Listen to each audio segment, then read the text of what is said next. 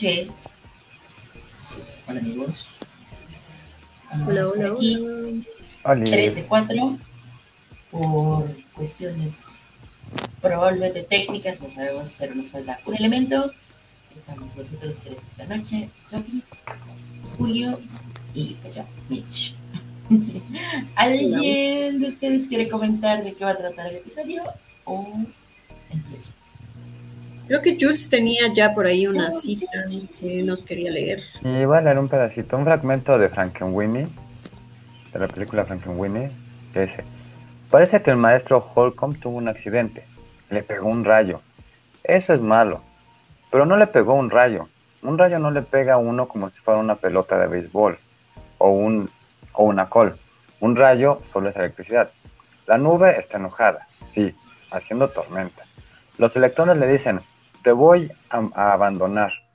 Me voy a la tierra de las oportunidades. El solo le dice, necesitamos electrones entrenados en ciencias, como tú. Vengan, vengan, bienvenidos. Los dos lados empiezan a hacer una escalera. Este hombre sale a ver la tormenta. No ve las escaleras invisibles. Cuando se encuentran las escaleras, ¡pum! Se cierra el circuito y los electrones corren a la tierra de las oportunidades. Este hombre les estorba. Fragmento de Frankenweenie. Jules, fui a ver ¿nos esa- ¿Por qué elegiste ese fragmento? Pues tiene, tiene un poquito que ver con, en, en este caso, eh, más apegado a la ciencia, ¿no? Que en realidad, digo, al romanticismo no le importaba la ciencia, pero pues sí tiene mucho que ver con la, con la naturaleza y de cierta manera la explicación de la naturaleza, ¿no? Una, una explicación de la naturaleza que es un poquito más, que será fantástica que científica, ¿no? Porque, bueno, los electrones pues no son como que van subiendo y no es como que la nube en realidad esté enojada. Lo que sí hace es personificar o, eh, bueno, darle un sentido humano, esa figura retórica, esa figura se me fue ahorita, este, ¿no? A las nubes, a los electrones, a ciertos elementos que por lo regular no, no les tenemos tanta, tanta visión como de, de humanos. ¿Cómo se llama esa figura retórica? Ah, ¿Prosopopeya? La humanización de... La prosopopeya, sí. Sí, sí, sí, personificación, ¿no? Ujú, de las características humanas, ¿no? La prosopopeya. Entonces, me gustó mucho por eso y creo que tiene mucho, mucho que ver con el, con el, con el romanticismo, que es el, el tema de hoy. Hoy vamos a ver qué relación tienen las películas de Tim Burton con el romanticismo, eh, particularmente este romanticismo eh, tiene que ver mucho con la magia, ¿no? Con lo nocturno, y et- etcétera, etcétera. Porque creo que hay otro romanticismo tan- no tan chido, ¿no? ¿Sí se acuerdan? El, que se relaciona con la nacional. ¿no? Sí, que da hueva. Bueno, pero bueno, eh, eh, yo tampoco soy muy este adepta a esa línea romántica, pero al menos yo recuerdo que aún en esa línea romántica eh, eh, era muy importante eh, el asunto de la identidad o de la subjetividad, ¿no? Entonces creo que es uno de los aspectos importantes también en las películas de Tim Burton, el cómo presenta o personifica o eh, caracteriza a sus personajes, ¿no? Los personajes protagonistas regularmente son eh, personas movidas por lo sentimental, ¿no? Y en este sentido, pues podemos empezar a relacionarlo ya directamente con una cuestión de qué es más importante, el espíritu o el alma en estos personajes, más allá de lo que podemos nosotros concebir como la razón o lo intelectual. Lo, lo que decía Jules, ¿no? La, la cuestión del, del conocimiento, de la ciencia. En ellos como que todo está movido por cuestiones sentimentales, emocionales o espirituales, ¿no? Y podemos a lo mejor decir que en el, en el romanticismo este eh, de la identidad nacional, pues probablemente también era uno de los aspectos importantes. ¿no? Sí era un aspecto importante. Bueno, eh, en el romanticismo se supone que hay dos vertientes, ¿no? Hablando de romanticismo, gracias por los saludos también, aquí en el chat. Y entonces son dos vertientes, una que tiene que ver más con lo sentimental y la otra que apela a parte de las revueltas y los cambios en, cuestión de, derechos, ¿no? En ese, momento, derechos y, leyes en, en el siglo XVIII.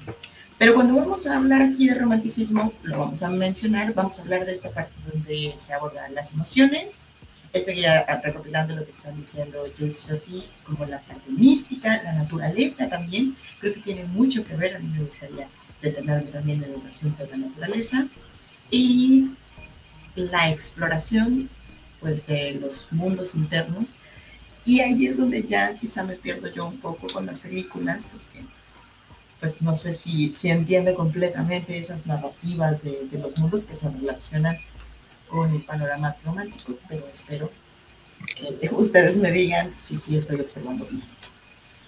¿Quieren hablar de Frankenweenie aprovechando la cita? A empezar un poquito por eso. Mm, hace un tiempo, pero la verdad no me acuerdo muy bien. Creo que está relacionado con el Frankenstein de, de Mary Shelley. O sea, creo que eh, es un niño no me acuerdo si es un niño como tal, es un chavito que tiene un perro y creo que se le muere o algo por el estilo, entonces él hace una especie de, eh, creo que lo, exhuma, eh, igual hace experimentos, ¿no? Para regresar al perro a la vida y lo logra y ya después es un perro como zombie, ¿no? Es un perro monstruo ahí eh, surcido y pegado, ¿no? Y vuelto de la vida, no, no recuerdo muy bien, creo que sí va por ahí el asunto. Sí, pues ¿Tú te acuerdas, Jules? De, ahí el nombre de Frankenweenie, ¿no? Que tiene que ver precisamente con Frankenstein, nada más que en este caso, este, Víctor, así se llama el, su dueño, que es un científico, bastante joven, por cierto, bastante eh, bequeriano, por decirlo así, blanco, cabello negro, de, lo que estaba burlando la, la novela, el cuento que leímos la semana pasada, Exacto. Así es, es el doctor este Víctor, en el que. Hola Lulu. Lulucita. Este. Así es este, este personaje, ¿no? Ojeroso, ligado. Entonces, este. Sí, él, lo, lo revive, ¿no? Es, en este asunto en el que, bueno, generalmente la muerte para los para, para el romanticismo, este romanticismo nocturno, no, nacionalista, sino nocturno, vamos a, decirlo así, este, pues ya ven que siempre es como, la muerte siempre se va a interponer en un romance, ¿no? Entonces en este caso, lo que aparentemente pasa, pero ahí lo regresa, es el que no, no, no lo separa totalmente la muerte a estos, a estos personajes, ¿no? A, a Frankenweenie, perrito, y su, su dueño, el doctor Victor. Porque una vez que revive el perrito, no es como un perrito zombie que anda por ahí, ¿no? Juegan y sigue la historia de amistad entre, este personaje del doctor y, el perrito. Particularmente, creo que es muy conmovedora y también hay otra característica que no sé si ustedes quieran mencionar cuál es, en, qué otras películas de Tim Burton se repite, pero pues es blanco y negro o sea, la, la, película es blanco y negro y eso también le da todo el toque, porque creo que si estuviera a color nuestra perspectiva sería distinta, porque sea blanco y negro y, permita todos estos juegos que también se relacionan con las sombras, la oscuridad y eso que se repite constantemente en las temáticas románticas. Le da ahí, no, no, recuerdo porque es así, admito que no la vi, la del cadáver, este, es una de las más famosas, pero es blanco y negro. No, no, pero, sí, sí, los tonos son así como entre sepia, este, algunos así como tonos como muy bajos, muy oscuros, muy lúgubres, que además vemos también en, repetidas ocasiones en otras películas, ¿no? Tonos este, azul marino, este, índigo, este, no lo sé, cafés así muy, muy oscuros. Los colores de, del cadáver de la novia predomina el, predominan los azules. Azules como azules blancos, muy, muy, muy, muy, muy fríos. Son tonos muy fríos los que predominan en las películas de Tim Burton, el cadáver de la novia. Los dos personajes son blancos azules, ¿no? Negro el traje del, novio. Y pues claro, no están en una especie como de inframundo limbo, entonces también todo es oscuro, ¿no? Es como muy, muy el juego con la luz y la oscuridad, muy al estilo de la pintura del renacentismo, pero en este caso los, la luz como no la da una flama, generalmente la da la luna, pues por eso siguen predominando los los tonos, los tonos azulosos. Y sí, un poquito de sepia también, pero pues, no, hay, no hay demasiados colores. Además, yo pienso que tiene que ver también mucho con eh, tratar de resaltar las perspectivas de los mismos personajes, ¿no? O sea, como que en, estas perspectivas en donde se relaciona la vida con la muerte, parece ser que las tonalidades atmosféricas son siempre muy, no sé, lúgubres, fúnebres, como misteriosas, ¿no? Caso contrario, por ejemplo, pasa en El hombre manos de tijera, ¿no? Yo recuerdo ahí, los colores son muy vivos, pero eh, buscan como contrastar con la figura del personaje, ¿no? Que el personaje eh, de Eduardo es como el, el que tiene eh, los colores lúgubres, que inmediatamente resaltan como algo diferente, ¿no? De, del mundo de los demás, que es completamente colorido, perfecto, este, monótono, ¿no? monocromático también, ¿no? No tienen muchos matices pero destaca inmediatamente la figura de Eduardo como uno de los personajes, digamos, que, se marcan inmediatamente como una diferencia, ¿no?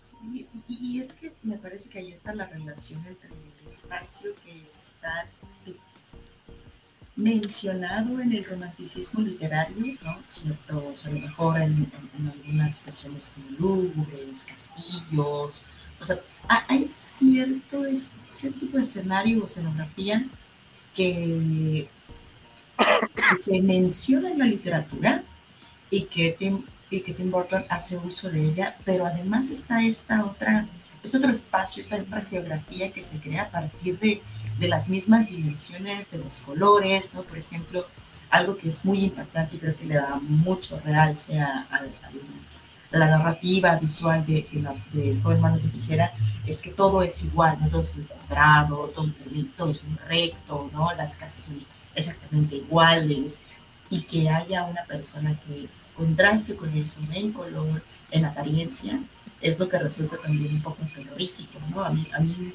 me daban mucho miedo esos colores pasteles porque, porque es apropiarte de un color que a lo mejor por por estereotipo pertenece a los bebés, a la familia, ¿no? A cuestiones muy tiernas y presenta una historia que rompe con eso. Entonces, sí, a mí, a mí me impresiona mucho porque, pues, bueno, no sé, eh, creo que siempre, las siempre he visto más las películas de Tim Burton con entretenimiento que buscando eh, referencias, pero a mí lo que me parece terrorífico es justo el uso de la escenografía y el color como en los Juegos del Calamar, amigos, ¿se acuerdan? Que se, así se recrean los cuadros de Ándale, sí, sí, sí. Sí, sí, Así es, es ese uso muy, muy inteligente de, de la pintura también y, del espacio para, para, contar también a través de él. Fíjate, mis que los, los, ay, perdón, rapidísimo, ahorita para que ya, este, saludes tú, este, Lafis los colores pastel en pintura no, siempre reflejan ternura, también son para reflejar este, eh, ambientes muy tristes. Los colores pastel son muy tristes en, ciertos este, aspectos. Entonces, yo creo que por eso es que te llama tanto la atención esa parte. A lo mejor, nunca, nunca los había considerado tristes, ¿eh? Qué, qué interesante observarlo así. Desde ahora prestaré más atención. Hola, hola, ¿cómo están? Hola, Lafi. Hola, ¿Sí, sí me oyen? Ah, sí, ya me oyen. ¿Cómo están? Hablando de Tim Burton, dijeron Beetlejuice, Beetlejuice, Beetlejuice tres veces y ahora sí aparecí. No me perdí como en el pasado. pues, este, ¿cómo están? Estaba teniendo, sigo teniendo problemas aquí con la computadora, pero bueno, ni modo, entramos ahorita por el celular retomando un poquito lo que estaban comentando, por ejemplo, en el cadáver de la novia, sí hay colores medio lúgubres, medio oscuros, pero en, el, en la zona de la muerte, en la zona donde están los muertos, los colores son muy vivos donde te da un contraste y creo que también eso apunta mucho al romanticismo, eh, que no necesariamente toda la muerte tiene que ser tan, tan funesta, tan fatal, porque retomo lo que la idea que estaba tomando hace un momento, en el cadáver de la novia, en los muertos, en la zona donde están los muertos, es donde está todo tan colorido y que no debe de ser tan funesto este, este rubro. También en el joven Manos de Tijera eh, para tratar de, reprimir un poco este color oscuro o este color negro, eh, que ya es parte de la piel de, Edward, pues lo empiezan a vestir con otros colores, un, tipo de color pastel. Y lo que estaban por ahí comentando tanto Jules como Milch es eh, quizá para dar la apariencia de que no es tan malo, que es un poquito más alegre, aunque está cubriendo estos puntos no tan o estas emociones que no las quieren dejar salir porque se piensa que la melancolía o este esta parte relacionada con la muerte debe de ser totalmente negativo.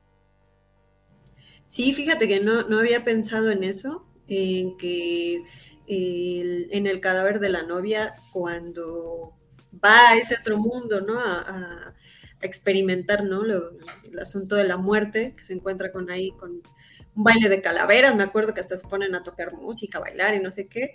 Es todo lo contrario, ¿no? A lo que pensaríamos que, sucede en la realidad. Y en la realidad, en realidad, son, son cuestiones, son muy, muy lúgubres, muy serias, muy solemnes, ¿no? Entonces, eh, parece ser que en el director hay una especie de eh, propósito por hacer contrastes entre lo que nosotros consideramos lo, vivo y lo que consideramos lo mortuorio, ¿no? Entonces creo que esta idea se mantiene en muchas de las películas de Burton, en donde intenta rescatar más bien el lado mortuorio como una posibilidad eh, de, pasión, de amor, de un chorro de cosas que probablemente diríamos que están en la realidad o en la vida, pero en realidad no es así, ¿no? Eh, este, este, contraste creo que es muy importante también si lo relacionamos con la idea del romanticismo, ¿no?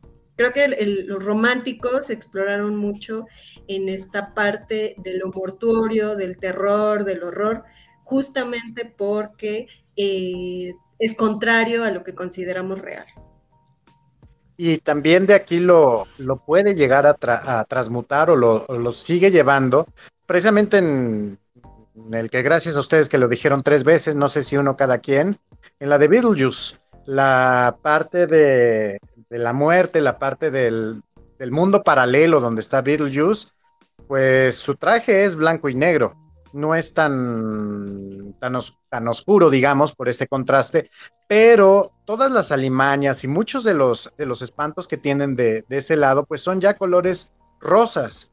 Nos vamos a las películas de Batman, donde Batman es todo oscuro, todo formal, muy victoriano, igual como retomando la parte de, del cadáver de la novia, que estaban diciendo que en el, que en el mundo de los vivos es muy formal, eh, muy victoriano, y también nos vamos a, Batman, donde el Señor de la Noche es muy oscuro, muy victoriano, muy, muy de estas, de estas eh, partes, pero en la primera, por ejemplo, el Guasón con estos colores pastel y todos sus aliados en este contraste también, que nos ayuda mucho para, para el efecto visual, o en la segunda parte, no tanto el pingüino, sino más bien sus eh, aliados, y parte de Ciudad Gótica, que ya le va dando otro, otro contraste eh, para que la parte negativa sea, o los malos, digamos, queriendo hacerlo tan un poco más, más tajante, pues son los colores más vivos, más brillantes, mientras que el bueno es el, es el oscuro, es el que está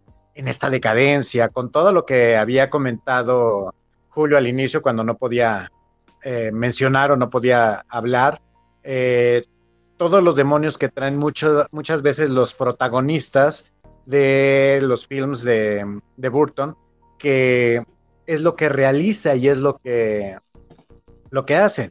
Y si a eso le unamos que en la primera película de Batman estuvo por ahí también Prince y le da otro toque medio especial con la música, pues bueno, fue por eso que, hablando específicamente de superhéroes, fue que se retomó una, una idea que se venía de una serie de televisión de los 60, 70 del Sock, Boom, Soak y Santos Demonios Batman a algo un poco más formal, más serio, dándole este toque de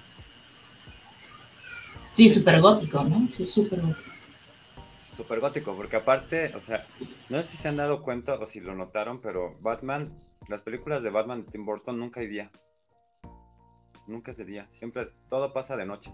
O rara vez, rara vez es de día, no me acuerdo. hay pocas veces, pero es en, el, ocaso. de tijera sí, pero creo yo que en el joven Manos de Tijera es muy importante que, la, presencia del día contrasta con, las cuestiones de, la, ideología que hay en, el pueblo, ¿no? Porque todo es muy colorido, o sea, es muy, eh, incluso eh, si uno lo, ve en, alta definición, o sea, si ves la película, no sé, una, telenovela, una telenovela, perdón, una televisión muy, muy grande, este, uno se da cuenta de, la luz, ¿no? Que, que irradian ciertos escenarios pero porque justamente se, busca crear estos contrastes, ¿no? Entonces, sí, al, menos en el joven Manos de Tijera hay muchas escenas en el día, pero tienen una función como eh, especial, ¿no? Porque también creo que eh, Eduardo Manos de Tijera eh, es sobre todo un personaje que pertenece a la soledad, a la oscuridad, a este a sitios aislados, ¿no? Porque además es rechazado por, por el pueblo y cuando empieza a salir ya a, convivir con los demás, empiezas a aparecer durante el día. Incluso recuerdo que esta escena de donde está cortando el cabello este, sucede en el día, ¿no? Se empieza a relacionar con los, los este, habitantes del pueblo y tiene un, contraste este, interesante, ¿no? En el sentido de eh, pareciera ser que él es el malo o él es el personaje antagónico pero de pronto empezamos a ver un personaje probablemente antihéroe que es todo lo contrario a, lo que es el pueblo, ¿no? Que es hipócrita, que es falso, que es moralino, ¿no? Y él, de alguna manera, con, su perspectiva y su visión eh, más eh, pasional, más subjetiva, saca a relucir incluso cuestiones críticas, ¿no? O sea, críticas a lo social, a lo moral. Y ahí es donde, donde se apunta mucho del romanticismo, la parte de ser neta de la persona, el vivir esas emociones. Perdón, Miche, dale. No, sí, sí, justo tiene que ver con, que este intercambio es eh, de alguna manera muy, muy del romanticismo, ¿no? Este intercambio donde, donde en apariencia eso que es oscuro en realidad encierra ternura, encierra inocencia, reflexiones críticas mientras que lo colorido, lo que tiene a lo mejor otro tipo de contraste cromático, pues nos está señalando que, que ahí va a haber algún tipo de engaño, algún tipo de misterio, pero, pero desde un poco la hipocresía, ¿no? Pienso también este, Charlie la fábrica de chocolate, eh, y también iba a mencionar fue ahorita como que fíjate que este, se dieron cuenta que ahorita Sophie nos dijo, básicamente nos dio la, nos dijo la trama de Frankenstein, Mary Shelley. Sí. Porque yo creo que el, joven Manos de Tijera es una adaptación de Frankenstein de Mary Shelley, ¿no? Porque básicamente es lo mismo, es el personaje que tiene que tratar de entender a esa humanidad, pero que está bien deshumanizada, ¿no? Donde de cierta manera Edward es una especie de monstruo, ¿no? o sea, sus manos son tijeras, lo, cual lo, lo mete directamente en el, en la categoría de monstruo, ¿no? De freak, no sé. Pero a, pesar de eso, es Edward. El, que Edward y la señora esta que lo, que lo adopta, y Winona Ryder, su personaje, no me acuerdo cómo se llama, ellos son los únicos tres que tienen de verdadera bondad, ¿no? Y creo que el papá también. No sé, o el niño, ¿no? Como la familia de, Winona Ryder. Son, y, pero claro, la, la verdadera inocencia está encarnada en Edward Manos de Tijera, o Eduardo Manos de Tijera. ¿No? Con, contra toda esa avaricia, ¿no? Esa, incluso la lujuria, ¿no? De una señora, ¿no? Que cuando le está cortando el cabello aparenta tener una especie de orgasmo, ¿no? Este, el, el, el ah, miedo, lo diferente. pues, pues, degenerado. No, no. Este, todo, todo este pueblo que eh, lo persigue, ¿no? Que lo acosa, que, que, que, lo señala, que lo tacha, que mientras él cumplía una función, no sé, dentro del, dentro del pueblo, todos estaban bien con él, pero cuando él empezó a marcar ciertas diferencias fue cuando el pueblo dijo, uy, no está tan chido, ¿no? Entonces, claro, pues Edward se vuelve a, a exiliar en ese mundo en, eh, casi casi en blanco y negro, ¿no? Ahora sí en un mundo monocromático, que era ese como castillo en, en, el, en la montaña, ¿no? Como una especie de Olimpo, no sé, yo, porque no es abajo, no era arriba, entonces, este, todo eso, me parece muy interesante de este, de este personaje, ¿no? Y sí tiene mucha relación en ese sentido con, con el romanticismo, claro, Frankenstein es un personaje eminentemente eh, romántico. Y eh, ahorita que estaba hablando Lafa de Batman, híjole, bueno, este, Batman tiene un montón de cosas, ¿no? Eh, de entrada, decía Lafa que es una adaptación de, del Batman de, de Adam West, pero en realidad es una reinterpretación porque... No, exacto. Ojo, ojo, perdón. Sí, ahí sí te interrumpo. Es más bien hacer el cambio del, del Batman, del Sock Punchas y todo esto para hacer un Batman más hacia los cómics, que fue lo que hizo Tim Burton. Ya cuando llegó George Schumacher con el Batman y Robin como rindiéndole un tributo, pues bueno, ahí con los pezones y de este, del traje de Batman y todo ese rollo, sí puede. Chale. Pero bueno, perdón, nada más quería aclarar eso. Con los batipezones y las batipompis. Ajá. Pero bueno, ahí estaba Alicia Silverstone, que es bueno, chiquita, todo eso lo podemos perdonar. bueno, y estaba Chris Evans, ¿no? También es la persona. No, no era Chris Evans, era este. ¿Mandé? El que era Robin, eh, que está ahorita en NCIS. Pero bueno, ahorita me acuerdo. bueno, entonces ese, ese Batman en realidad sí, a, a, Burton le dijeron, oye, ¿por qué no te haces un Batmancito así coquetón como el de como el de Adam West? Y Burton dijo, no, vamos a así, más cercano a, los cómics, con una historia oscura, ¿no? Sin colores, ¿no? De noche siempre, en, una, en un ambiente que yo creo que aquí eh, choca un poquito con, lo, con el romanticismo, porque claro, en el romanticismo era muy el, la naturaleza, ¿no? Lo que se ve mucho en el resto de las películas de Tim Burton. Y en Batman, y Batman regresa, las de Tim Burton, es en realidad es Art Deco, no todo es Art Deco. Y es súper urbano, pero bueno, supongo que sería un poquito complicado poner a Batman balanceándose por árboles en la No, tendría que ser una vida demasiado selvática. No, pero sí, eh, por ejemplo, yo, pienso que en, la mayoría de las películas de, Tim Burton, yo pienso que confluyen a lo mejor varias estéticas, varias influencias, eh, probablemente no sean 100% románticas, ¿no? Eh, en el caso de las de, Batman, pues pienso que también está muy presente el asunto de, los cómics, como decía este Lafa, y probablemente eh, la idea del cosmopolitismo ya nos lleve un poquito más unos años, ¿no? Este, adelante, pero sí en la relación probablemente de los personajes, eh, las ideas que tienen, en, cómo viven, ¿no? En, este tipo de exaltación de, lo decadente, yo es ahí donde digo, es muy romántico, ¿no? Porque el, asunto de, de la soledad, del pesimismo, de la melancolía, como los grandes valores, como los altos valores, a diferencia probablemente de eh, la moral, ¿no? La moral como podríamos pensar que es lo perfecto, lo 100% racional, la demostración de que una sociedad puede ser mejor en sentido casi ideal, pues obviamente este tipo de, ideas o de, pensamientos, de valores o antivalores, es lo que nos hace pensar que no es así, ¿no? Entonces empieza a ingresar una idea crítica que yo veo en muchas de las películas de Burton, ¿no? Y que se, de pronto es muy claro, pero también se mete por ahí en algunas escenas de un modo muy sutil.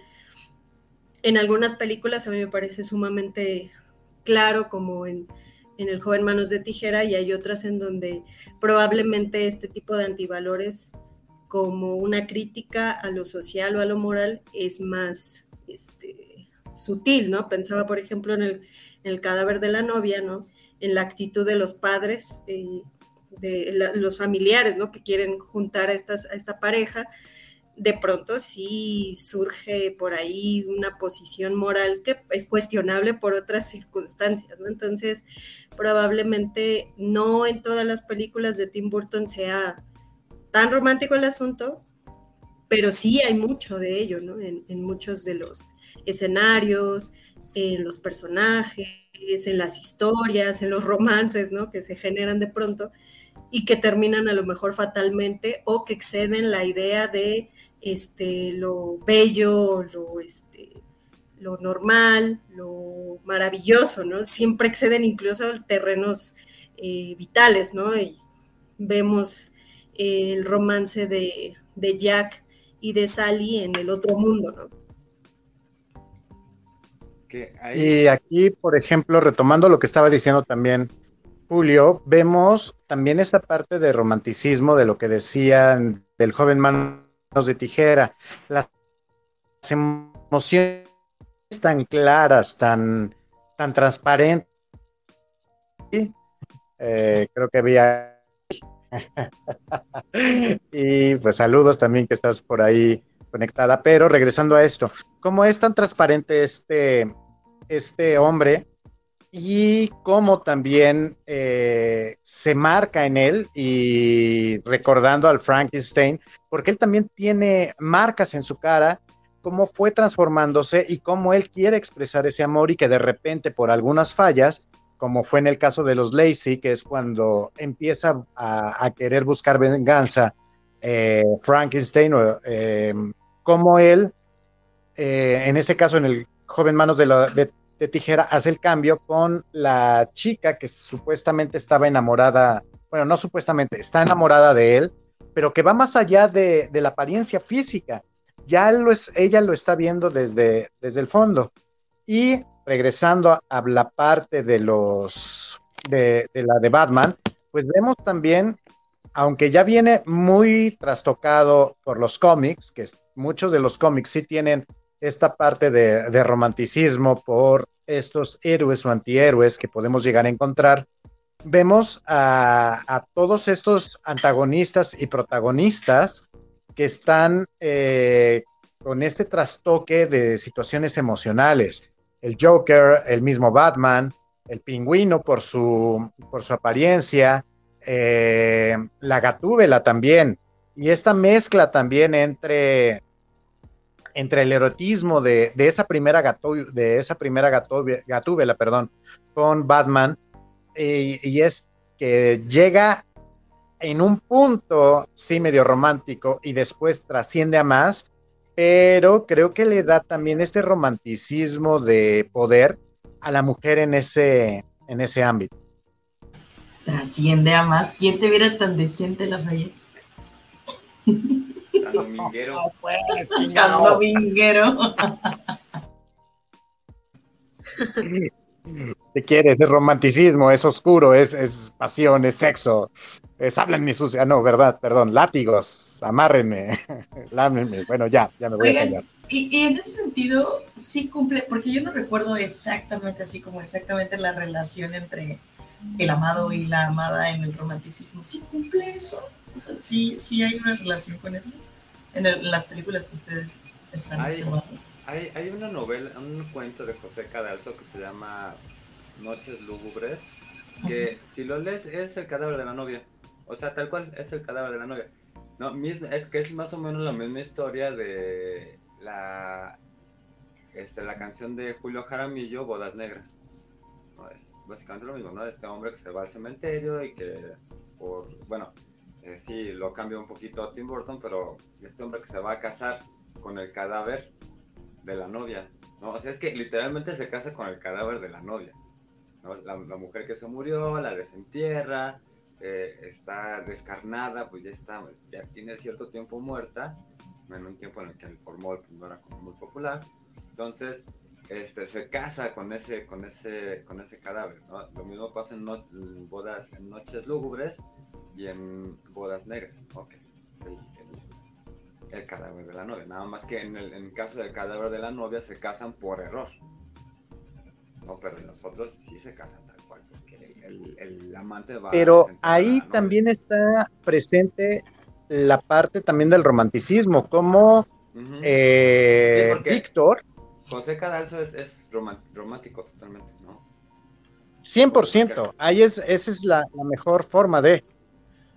ahora, por ejemplo, otra de, la, de, las películas de Burton, ¿qué tanto podríamos estar hablando? Yo ya tengo mi, teoría, obviamente, y cómo estaría este punto, pero ¿qué tanto podríamos hablar de El Barbero? Eh, eh, no me acuerdo bien. Eh, el, bueno, el... Ajá. ¿Qué tanto cae para ustedes esa película también en romanticismo? Yo creo que es más la estética que la historia. Sí, ahí yo pienso que es eh, más un asunto experimental, no tanto la trama, sino incluso los diálogos que tiene, los discursos que tiene, por ejemplo, esta mujer, que ahora no recuerdo cómo se llama el personaje femenino, que ella vive, por ejemplo, en una idea eh, diferente de, la de él, ¿no? E, ella es incluso la, que mete por ahí ideas eh, de, pasión, de que la vida es tal, la vida es no sé qué, ¿no? Y la expresión del barbero es como lúgubre, ausente, es como contrapuesta a la de ella, ¿no? Incluso... Pero ¿por qué es así el barbero?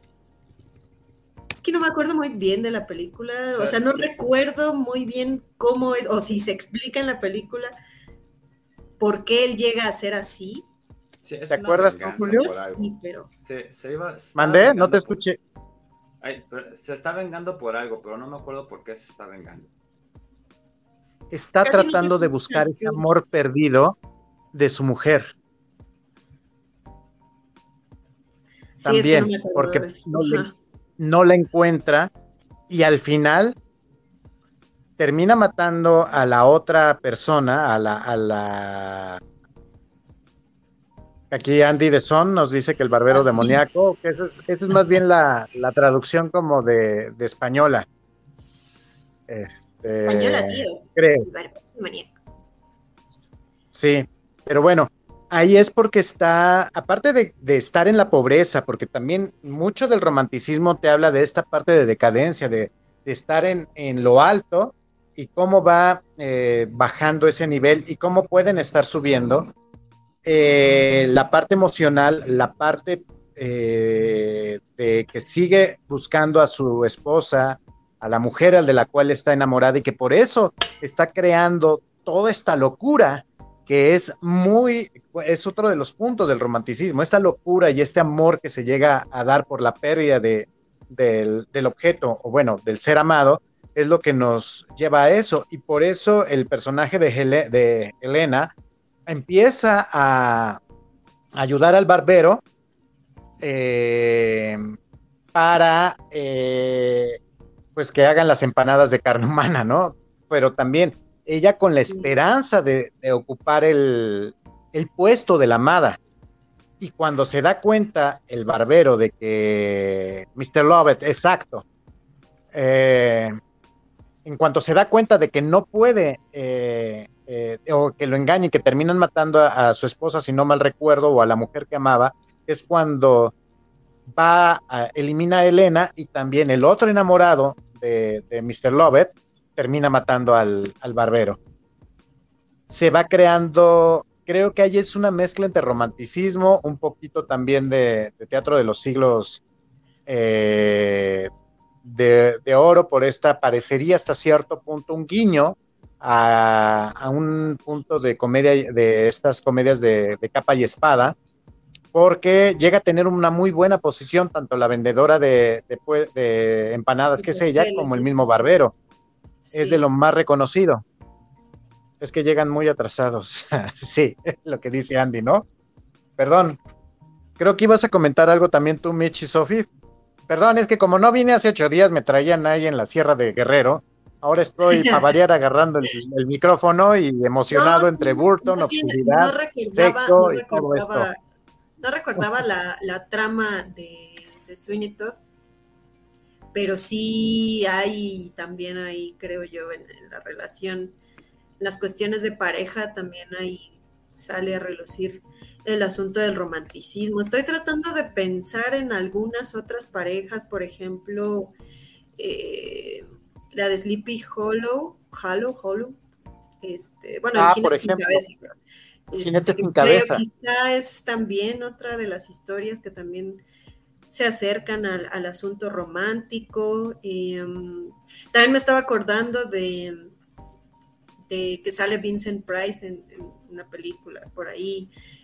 Este, Vincent Price fue de los que difundieron más a Edgar Allan Poe en, Estados Unidos, me parece. Entonces, el, el, hecho de que hayan invitado a Vincent Price para una película, una participación, que creo que también es el creador de, del hombre manos de tijera, es muy interesante. Hay, hay como referencias hasta cierto punto intertextuales ¿no? a, la estética romántica, como este dato ¿no? de, Vincent Price.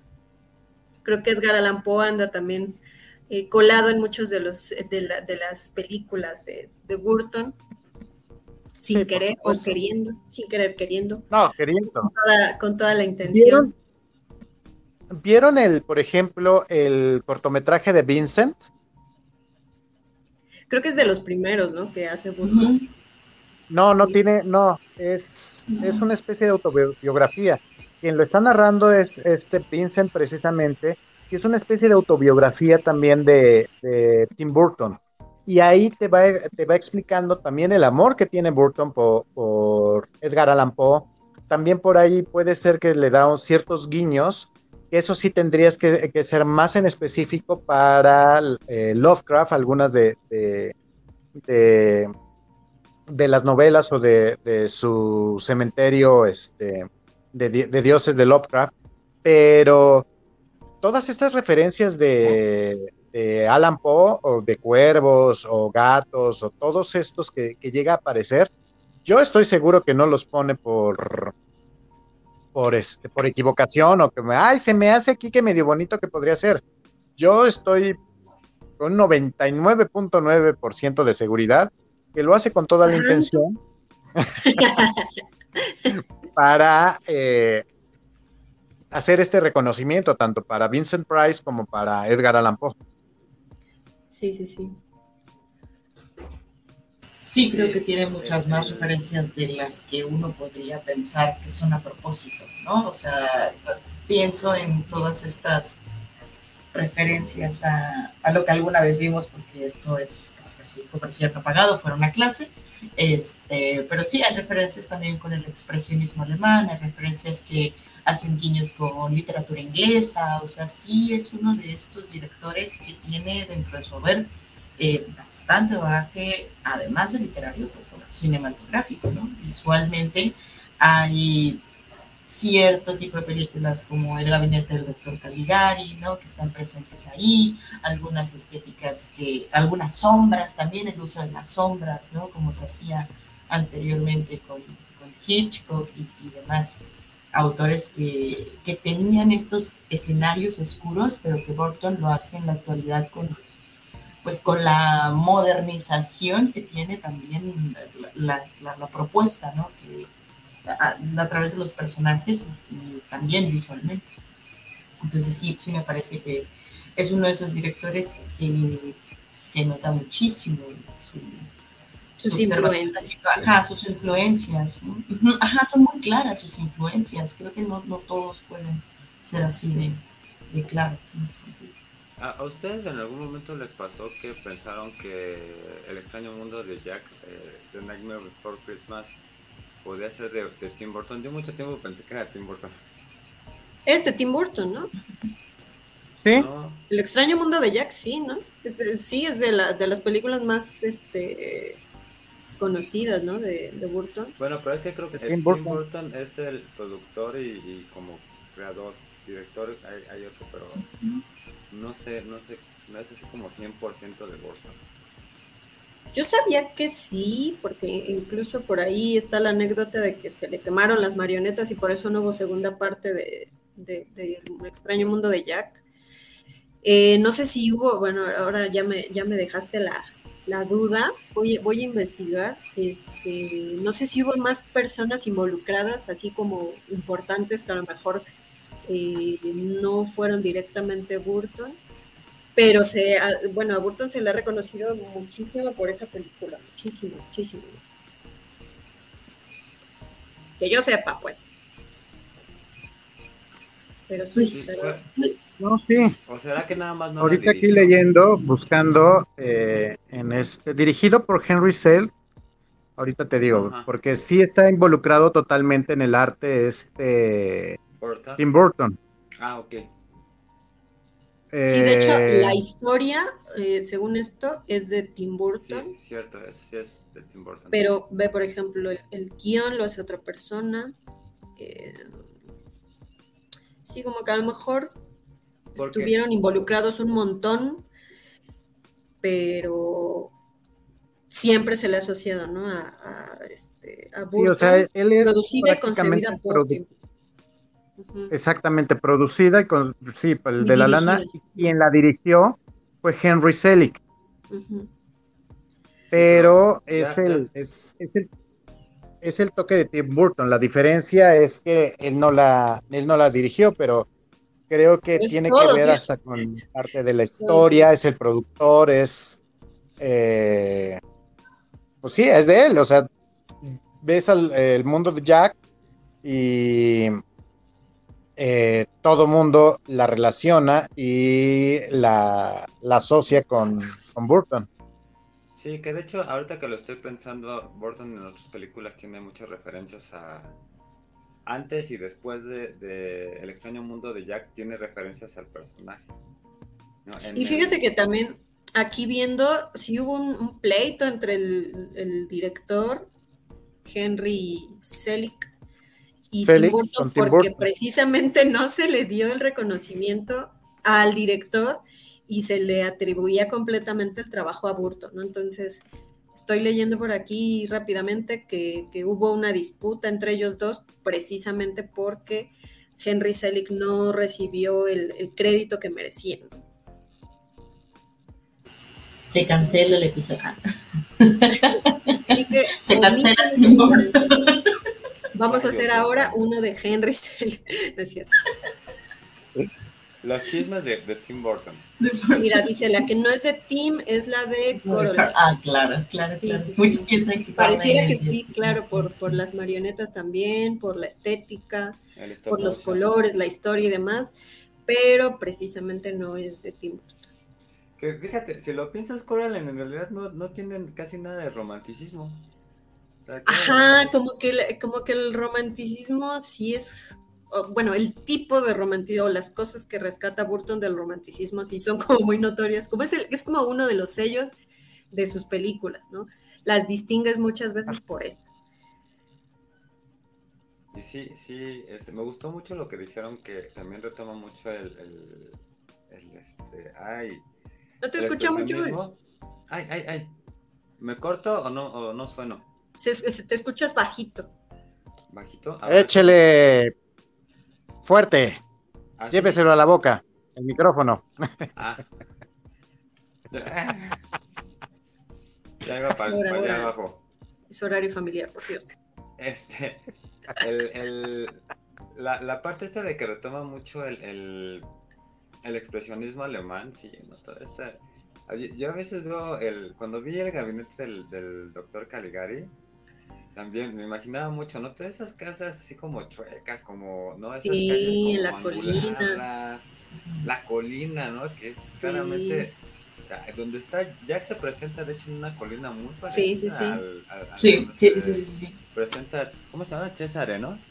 Y también este, Joven Mars de Tijera, ¿no? Tiene esa colina. O sea, e, e, es, e, esa colina es muy Sí, en el, en el, Charlie la fábrica del chocolate también hay una escena en donde hacen una, una, este, ¿cómo se dice? Bueno, es que no, sé cómo se llama la, técnica cinematográfica, pero hay un alejamiento, digamos, del paisaje y la casa de, Charlie está justamente como en una colina, o, no recuerdo, está así como solitaria y chueca.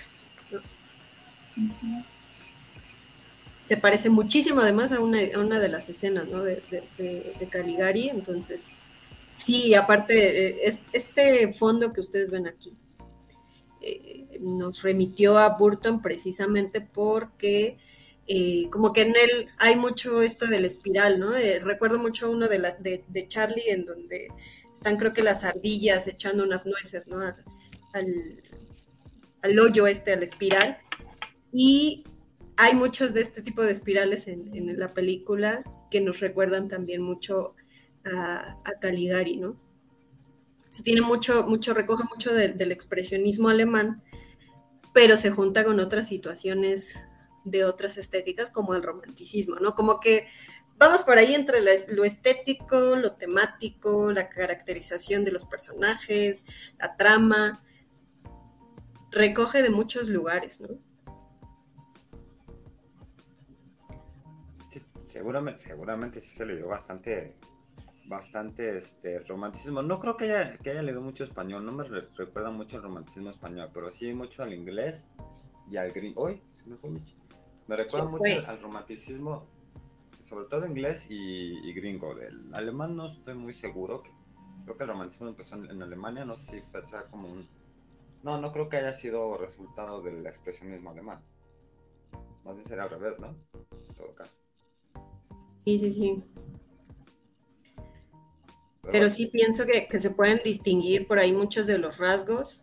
Eh, yo pensaría que más en los personajes protagonistas, ¿no? Como que tienen muchos rasgos em, decadentes, pero como un antivalor que viene a criticar las cuestiones morales, sociales, eh, normativas, ideales, no lo sé, yo siento que ahí está Burton, ¿no? Este, en el romanticismo, como que los personajes son muy románticos en ese sentido.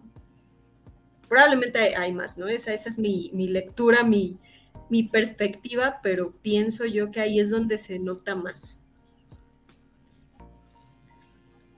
Sí, que, yo creo que por eso, precisamente por esa este, relación con, la, con lo decadente, es que, es que Ay, que Johnny Depp se convirtió en su, en su actor fetiche, ¿no? Que muchos, muchos directores tienen autores fetiches, pero el de Tim Burton es muy notorio, o sea, es así como de, güey, ya sabemos que si vas a hacer una película, vas a meter a, a, Johnny Depp. sí, sí, sí. Creo que tomó toda, toda esta... Eh, tomó a Johnny Depp desde un principio, lo, lo, lo llevó durante todo este proceso de decadencia digamos, física, ¿no? Por envejecimiento, bueno, es que el envejecimiento sea malo, pero bueno, digamos que una decadencia física, sí. Y lo, lo, fue, lo fue llevando, lo fue llevando, lo fue llevando, eh, o lo ha traído, ¿no? Creo que esa sería la palabra, lo ha traído, de manera que ese, ese envejecimiento lo, siempre lo van aprovechando y lo van aprovechando y lo van aprovechando. Entonces, eh, retomando esa parte, pues claro, pues Johnny Depp se volvió su, su actor fetiche. Aunque también a pesar del divorcio con esta Elena.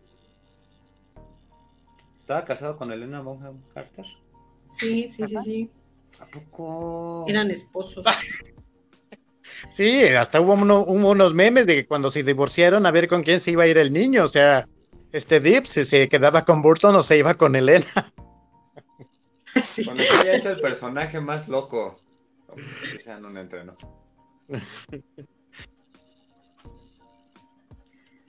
Sí, pero bueno.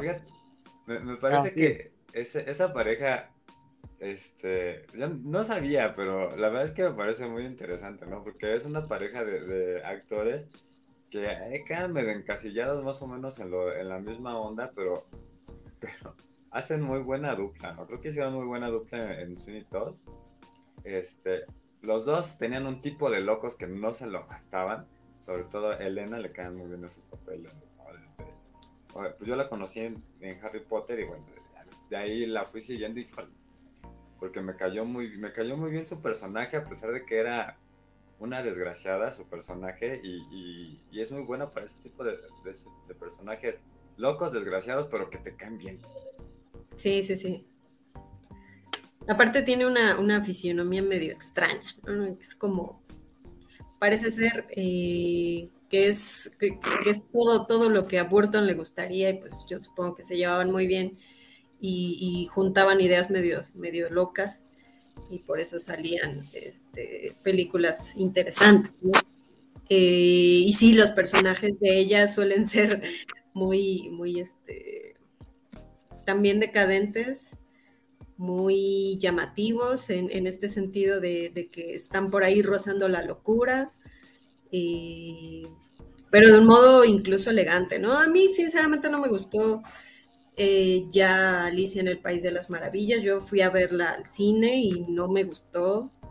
Eh, me parece que, bueno, es, hablo como espectadora nada más. No sé si alguien especialista en Burton diría, bueno, es una buena película, es una mala película. A mí no me gustó, pero pues no sé, eh, probablemente porque pienso que se aleja un poco de las de las ideas eh, o de la estética de las este, eh, experimentaciones que había hecho Burton con sus películas anteriores, pero bueno, no tiene por qué tampoco mantenerlas, ¿no?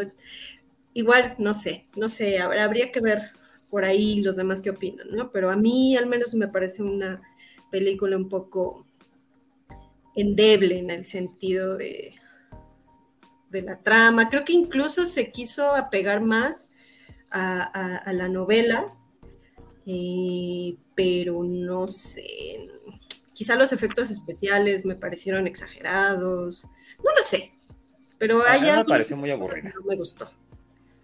O sea, eh, hablando estrictamente, sigue una, una misma línea sobre su trabajo. Pero sí, lo que dice Sophie es, es, es, cierto. Se quiso pegar tanto a la, a la novela que resulta llegar a ser por momentos tediosa porque si hay, si hay este, esta combinación de repente de, de, los colores, de repente este, tanto oscuros como también medio atardeceres, se me fue ahorita el, nombre, y también colores brillantes, sin ir más lejos, lo mismo del, del maquillaje del, del sombrerero. Pero sí hay algo que no, creo que también no le echaron muchas ganitas las actuaciones, no sé, pueden ser varios, varios puntos en específico. Sí, pueden ser, puede ser, puede ser. Como que eh, hubo varios factores ahí que hicieron que la película se viera un poco rara. O sea, como que yo, yo la recibí hasta, porque además, no, no recuerdo qué año salió, pero yo fui este, al cine a, verla con, la idea de que era una película de Burton, ¿no?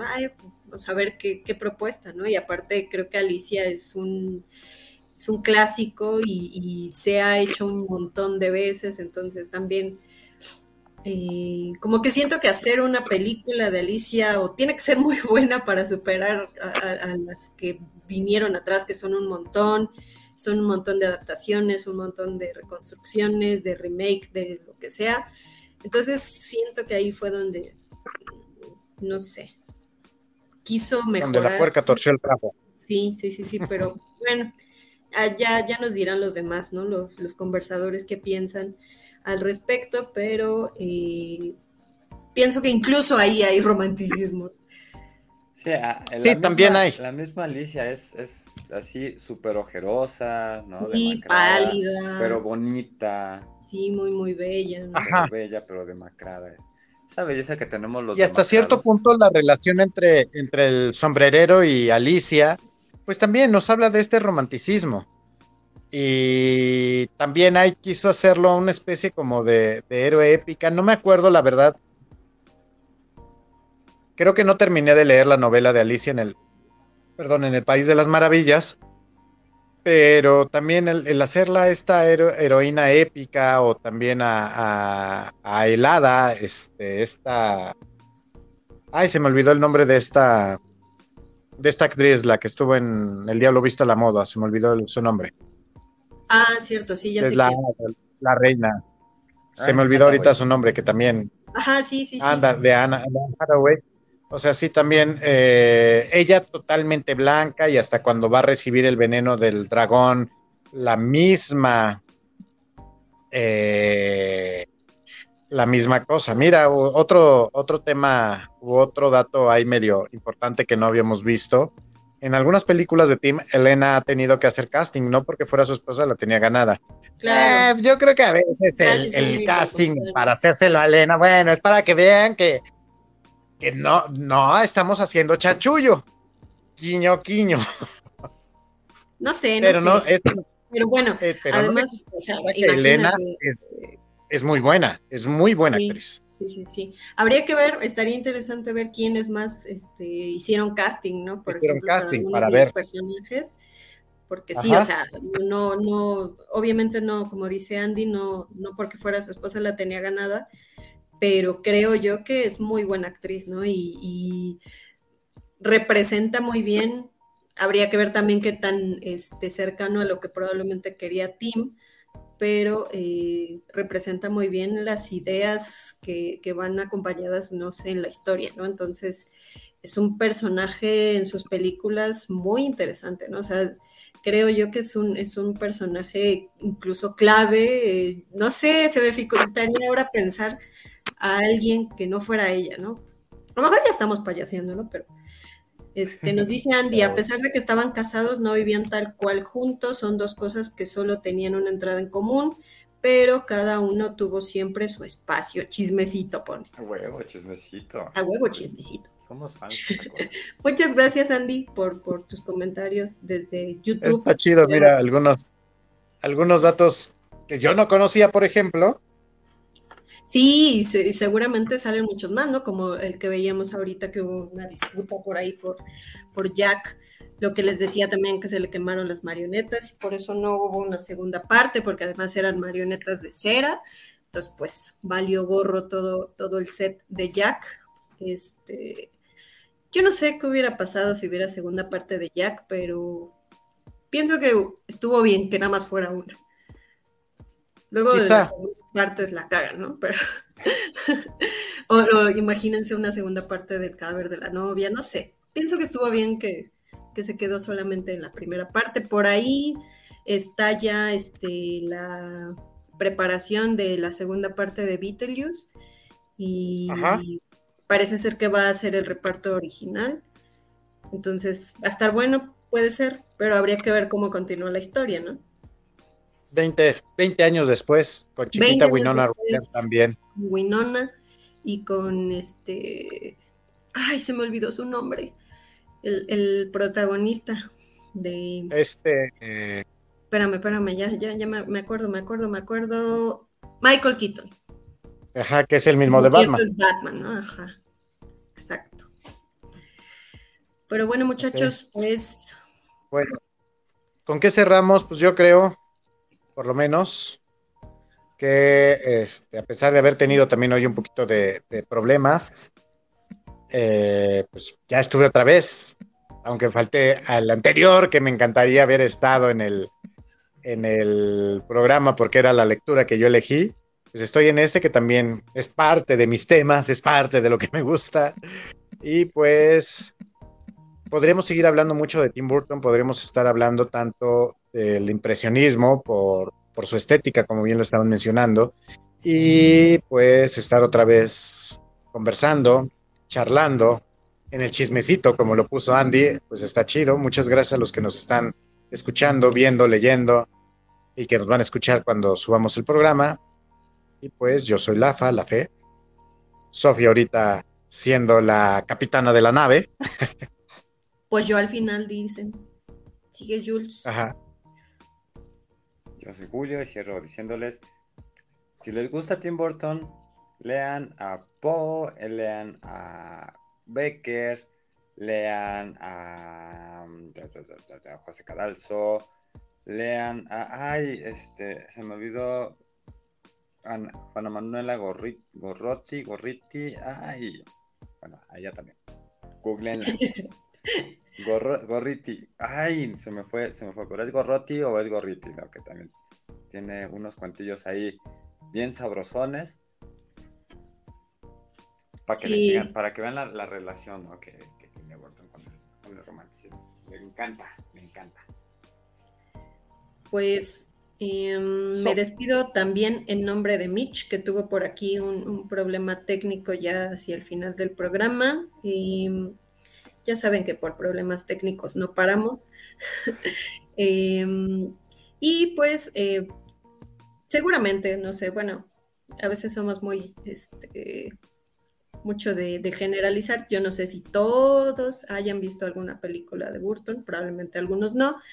Y si no las han visto, pues eh, mencionamos por aquí algunos títulos que pueden correr a ver me parece que eh, es fácil de, encontrarlas por ahí en internet, en, el Canal 5, en, todos lados, en Netflix, en un montón de plataformas, creo que es fácil de buscarlas, em, pero a lo mejor también las personas que ya, la, ya conocen a Burton, después de este programa puedan ir y distinguir algunos de los aspectos que nosotros fuimos por aquí mencionando y probablemente lo disfruten más o encuentren otros datos que nosotros no hayamos visto y pues ya nos contarán por acá. Eh, así que yo soy Sofi y con esto me despido. Nos despedimos. Chau, chau. Esto fue el conversatorio literario. Buenas noches.